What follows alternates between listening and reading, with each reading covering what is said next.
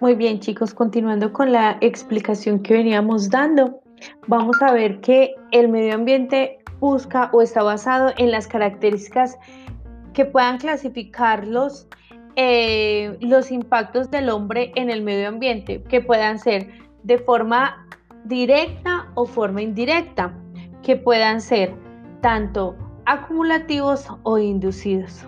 Cuando hablamos de unos impactos directos, estamos hablando que puede ser que el hombre realmente haya tenido una interacción con alguna actividad en el medio ambiente.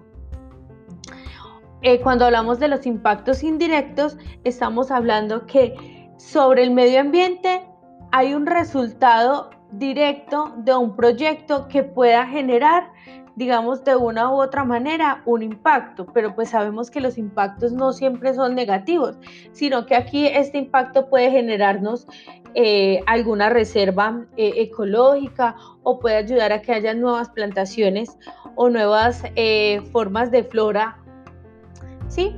Y cuando hablamos también de los impactos acumulativos, estamos hablando que diferentes empresas pueden combinar e ir acumulando esos impactos para generar un bien o un servicio a la naturaleza.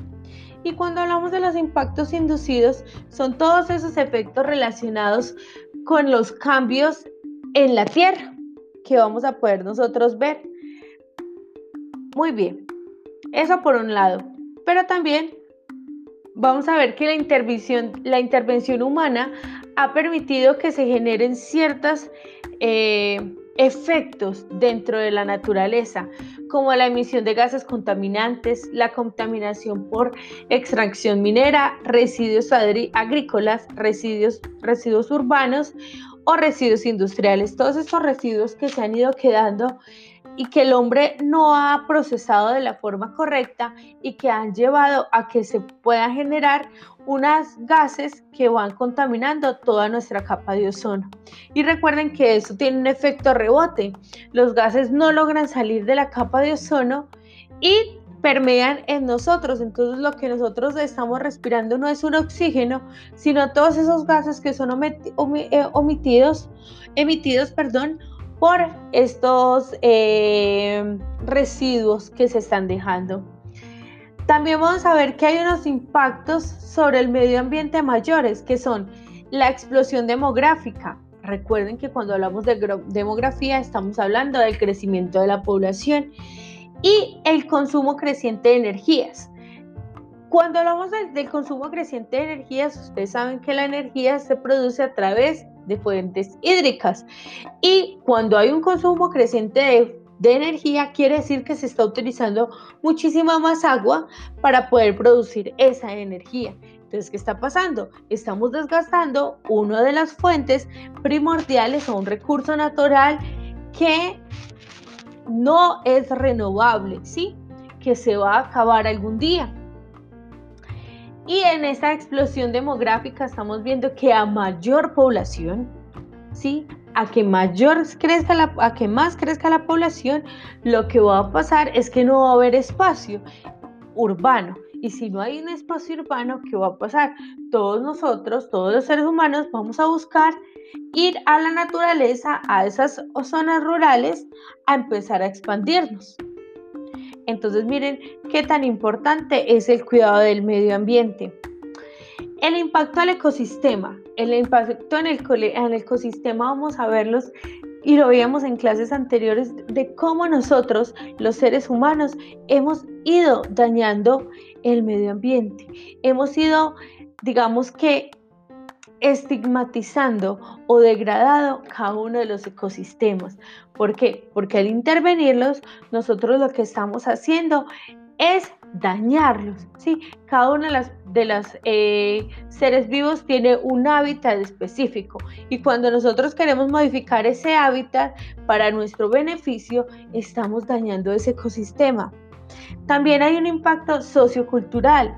¿Qué pasa cuando realmente ya el hombre no tiene para dónde más eh, dañar? Si ya han dañado su naturaleza, ¿sí? ¿Cómo la sociedad se ve afectada cuando ya no tiene las fuentes eh, primordiales que son, por ejemplo, cuando hemos dañado el Amazonas, que es el pulmón del mundo, ¿cierto? Los, la tala de árboles. Esto hace que nosotros realmente estemos generando un menor impacto hacia nuestra población, pero un mayor impacto hacia los ecosistemas. Es muy importante también, chicos, que nosotros aquí nos demos cuenta acerca de cómo de cómo es que estamos viendo nosotros el mundo.